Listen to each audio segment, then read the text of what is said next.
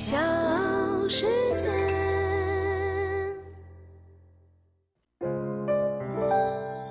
大咖故事，故事舅舅，越说越有。她是新中国第一位交响乐女指挥家。她六岁学习钢琴，十四岁登台演出。父亲是留美归来的客家人。母亲是那个时代追求思想解放的新女性，如今九十多岁的她依然活跃在指挥台上，支撑她的是情怀，是要强的个性，也是对时代的感恩。她，就是著名的指挥家郑小英。我是唐莹，欢迎各位收听和订阅《大咖故事》专辑。今天的大咖是新中国的第一位交响乐女指挥家。郑小英。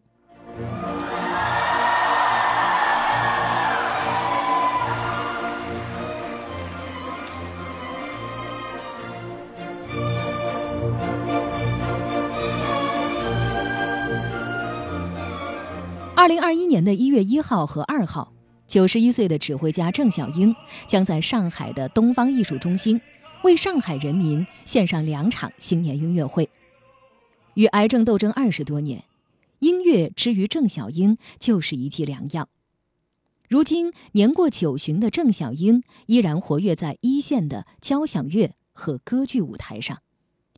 郑小英性格直爽，对待生命，她潇洒慨然。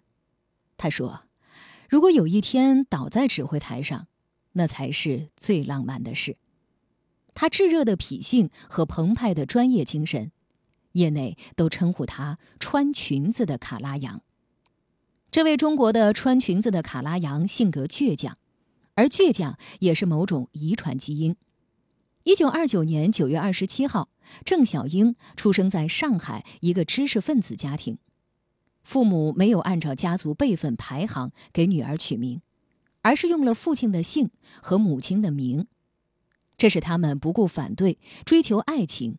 坚持婚姻自主的结晶。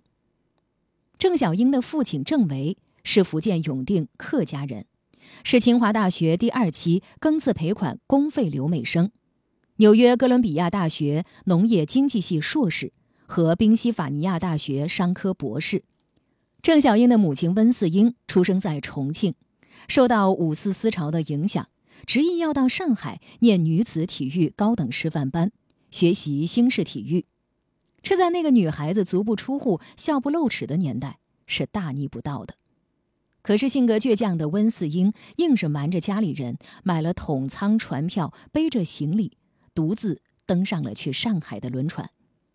毕业之后，温四英回到重庆，当上了中国第一代女子体育教师。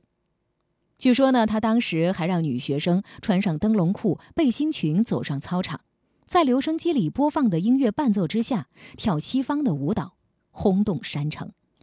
郑小英谈到母亲温四英的时候，坦言说：“我独立好强的性格与从小接受妈妈的言传身教是分不开的。”抗战期间，郑小英一家从上海搬到了重庆南岸老君洞半山腰的镇江亭。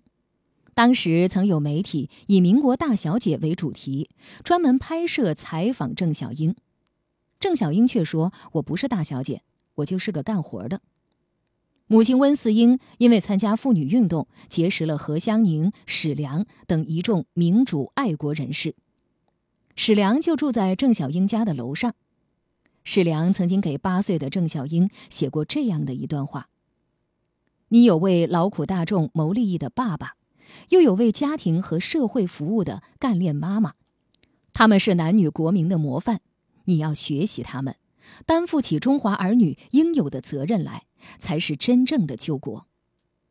半个多世纪过去了，郑小英至今还保存着写有这份珍贵题词的纪念册。一九四八年十二月，郑小英决定去解放区，只有一腔热情，觉得对民族要有一点担当。与当年母亲的选择一样，她也义无反顾地离开了家。半个月之后，郑小英安全地到达解放区，才向家里报了平安。在解放区，郑小英参加了大艺术家崔维领导的中原大学文艺训练班。这个上海姑娘到了一个完全不可思议的地方：八个人围着一盆菜，蹲在地上捧着大碗吃饭，旁边就是只有半截墙遮挡的厕所，拿着喇叭吆喝似的指挥。郑小英参加的中原大学文艺训练班，解放之后成了武汉中原大学文工团。一九五二年，文工团保送郑小英去中央音乐学院作曲系学习。郑小英六岁学习钢琴，音乐天赋极高。一九五五年，苏联指挥家杜马舍夫在中央乐团开办合唱指挥训练班，因为对报名的学员不甚满意。又到中央音乐学院亲自挑选了一些人，其中就有在作曲系学习的郑小英。转年，中央音乐学院指挥系创建，郑小英任主课教师。当年他的学生水平参差不齐，既有大学副教授，也有连识五线谱都困难的人。在郑小英的学生里，有中国合唱协会副理事长吴林芬。中央音乐学院院长于峰，国家大剧院和澳门乐团的音乐艺术总监吕嘉。从一九五六年参与指挥系建系开始，郑小英在中央音乐学院任教数十年。一九六零年，郑小英到苏联去深造，毕业证书上这样写着：郑小英，一九六零年到一九六三年间。在莫斯科国立柴可夫斯基音乐学院管弦系歌剧交响乐专业进修，他的导师是功勋艺术家阿诺索夫教授和罗日杰斯特文斯基教授。郑小英在苏联指挥演出了多场音乐会。一九六二年十月三号，郑小英在以斯坦尼斯拉夫斯基与丹青科命名的剧院指挥演出了难度极高的歌剧《托斯卡》。成为第一位登上外国歌剧院舞台的中国指挥。就这样，一位女指挥放下了身段，一生执着于古典乐在中国的普及及工作。那是一九七九年的秋天，歌剧《茶花女》在北京西郊五道口工人俱乐部上演。这是这部西洋歌剧竞演十多年之后的首次演出，担任指挥的就是郑小英。台上灯光暗下，身穿黑丝绒演出裙的郑小英登台，音乐将起，台下的观众仍在聊天、嗑瓜子、吃花生。指挥棒划出起拍，场内仍然没有安静，乐队不得不放大音量来盖过喧哗。凄婉的序曲演奏的铿锵昂扬，演奏者面带苦笑，观众倒是哄堂大笑。指挥茶花女复排。复排上演，我们开始在那个石景山钢铁工人的聚居区的地方影剧院里头演。来看戏的那是，那是七八年刚刚刚刚恢复的时候，来看戏的多半是工人和家属们，是吗？当我从那个乐池里走进来，人家也不知道那是个干嘛的，也没人理我。茶花女的序曲是非常安静的，是一个很凄凉的，是一个作曲家要表现对这个主人翁的。那个生命一种同情，非常优美的，但是凄凉的一个主题，悲剧的主题。我要需要轻轻的演奏，可是他后面吵得不得了啊，聊天的，啊吃瓜子的，哎呀，我心很心痛。但是我心想，我不能去吆喝他们，啊，我不能去怪他们，他们不知道要发生什么。所以从那个开始，我说想办法，我自己来做点什么吧。我就开始在每一场我指挥的歌剧开演以前二十分钟，我在休息室，我自己写一个小小的大字报，把音乐主题写上。然后那时候刚刚开始七八年了，开开始有那个砖头的录音机，我把那个音乐主题录了进去。我告诉大家，大家注意听啊，序曲里面有这个主题。就是这个声儿，你们记住，这个主题在音乐里，在歌剧里面，它是一个主要的主题。每当表现爱情，它会出现；或者每当表现悲剧，它会出现。就是说，看歌剧，不管是看故事，你要学会听它的音乐哦。因为歌剧是以音乐为主要表现手段的一个艺术综合性艺术形式。哇！我这么苦口婆心的告诉大家，大家非常兴奋，好像开了一扇窗户。哦，原来看歌剧是这个意思啊，不是光看一个一个故事哈。这就是著名的郑小英模式。大咖故事，故事舅舅，越说越有。这里是大咖故事，我是唐莹，欢迎各位继续收听和订阅专辑。今天的大咖是新中国的第一位交响乐女指挥家郑小英。郑小英的指挥风格热情奔放，气魄雄伟，有强烈的艺术感染力。一九八五年秋，他应邀到澳大利亚堪培拉举行交响音乐会时，《堪培拉时报》的评论说：“他的指挥严谨协调，富有表现力。”充满着自信和权威性，这只可能来自丰富的实践经验以及他本人天赋的音乐才华。一九八八年，郑小英应邀赴芬兰，指挥了瓦萨歌剧院的《蝴蝶夫人》十六场，获得舆论热烈的赞扬。一九八九年，面对流行乐盛行而严肃音乐受到冷落的局面，郑小英和一些女音乐家。组建了爱乐女室内乐团。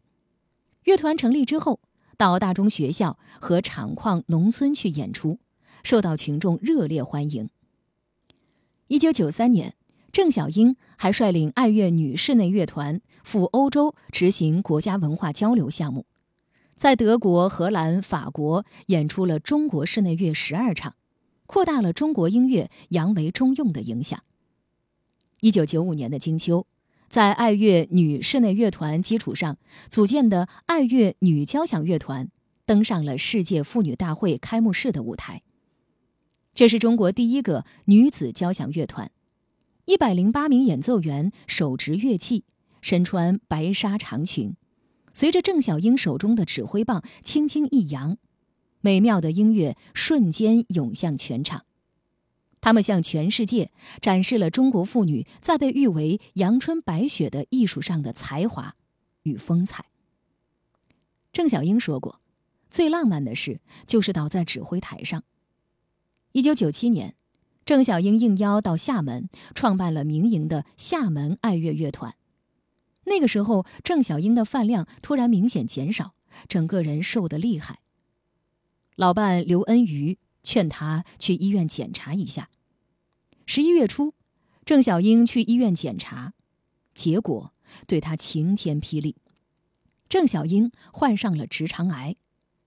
郑小英说：“她当时最紧张的不是病情，而是还有很多很多的事没有做，特别是想让世界能听到有中国特色的交响乐和歌剧。”郑小英最担心的是留给自己的时间不多了。手术之后，为了能够及早恢复，他每天在老伴儿刘恩瑜的搀扶下，咬着牙关，在医院的走廊上缓慢地移动，一步，两步，到几十步，到一百步，再到一千步。郑小英说：“他那个时候心里只有一个信念，就是什么都不可以阻挡他重新站上指挥台。”一九九八年四月，郑小英出院，五月。便飞赴爱沙尼亚的塔林，指挥爱沙尼亚国家交响乐团的演出。因为化疗，郑小英头发全部掉光，她戴上了假发，指挥了两场中国交响乐音乐会。当他指挥乐团演奏根据中国古典名曲《霸王卸甲》改编的协奏曲时，刚劲有力的手势下，古战场上金戈铁马的激战，何尝不是他生命的搏斗？郑小英一直有把中国作曲家黄安伦写的四幕大歌剧《岳飞》搬上舞台的想法。一九九七年底，郑小英因为癌症在进手术室之前，特意叮嘱好友词作家徐庆东，他说：“如果我出不来了，你要记得，一定要把《岳飞》排出来。”所幸手术顺利，术后郑小英寻根谒祖。第一次来到他父辈的祖居地福建永定，为祖坟扫墓之后，他参观了永定土楼，一下子就被土楼独有的建筑风格和历史给震撼了。在福建永定，两千零一年，我回老家寻根问祖的时候，我就要去看一看这个土楼。当时我一看到，非常的震撼，这里头体现了一种团结开拓这个精神。我觉得我们这个民族真了不起，所以当时我就很很感动。嗯，我说当年他们要在龙岩要举行世界客属恳亲大会，我就脱口而出我说如果在那个会上有一部表现客家人史诗的交响乐就好了。那么我这句话就有朋友们帮忙，这部作品就当年就出来了。所以当那个在龙岩首演的时候，主持人问我：“哎，郑老师怎么报你的名字啊？”呃，我脱口而出我说：“你报永定客家女郑小英教授。”在郑小英的推动下，九个月之后，作曲家刘源创作的五乐章的交响曲《土楼回响》首演。此后，郑小英指挥厦门爱乐乐团，把这部作品演到了日本、法国、德国、意大利、奥地利、加拿大、美国、马来西亚、新加坡、俄罗斯、澳大利亚等十几个国家，创下了我国交响乐套曲演出场次之最。郑小英笑言：“这是他的土楼环球梦。”二零一五年十一月底，大型原创歌剧《岳飞》在天津首演。在乐池里直棒数小时指挥的，是宣称岳飞不上演、死不瞑目的指挥家郑小英。虽然他体内第三次被查出了癌细胞，一个月之前还在接受化疗，但是八十七岁的郑小英依然在一步步的推动着梦想的实现。他希望被视为阳春白雪的歌剧和交响乐，能够合者日众。只是郑小英已近台背之年，他说：“岳飞可能会是自己指挥的最后一场大型歌剧了。毕竟，一部原创歌剧从创作到首演并不容易。岳飞已经让他等了足足三十多年。”歌剧《岳飞》近日亮相国家大剧院。该剧由黄安伦作曲，徐庆东编剧，中国第一位女指挥家郑小英与学生高松共同指挥，以富有鲜明民族风格的歌剧形式，展现了抗金名将岳飞精忠报国的民族气节。一九七七年，作曲家黄安伦接受郑小英的建议，在歌剧创作当中，艺术争执对郑小英来说司空见惯。郑小英有一个习惯，她总在谱夹当中夹上小纸条。下台之后，再分别提点参演者，在顾全大局下做到最好的效果。郑小英有着八旬智叟的通透彻悟，却没有这个年纪常有的随波逐流。他认为，通过推广歌剧排练流程的科学化，更多的中文歌剧将更快地出现在舞台上。理想的色彩在他的身上从来没有暗淡过。似乎还如同七十多年前青春年少时为理想的决绝和义无反顾。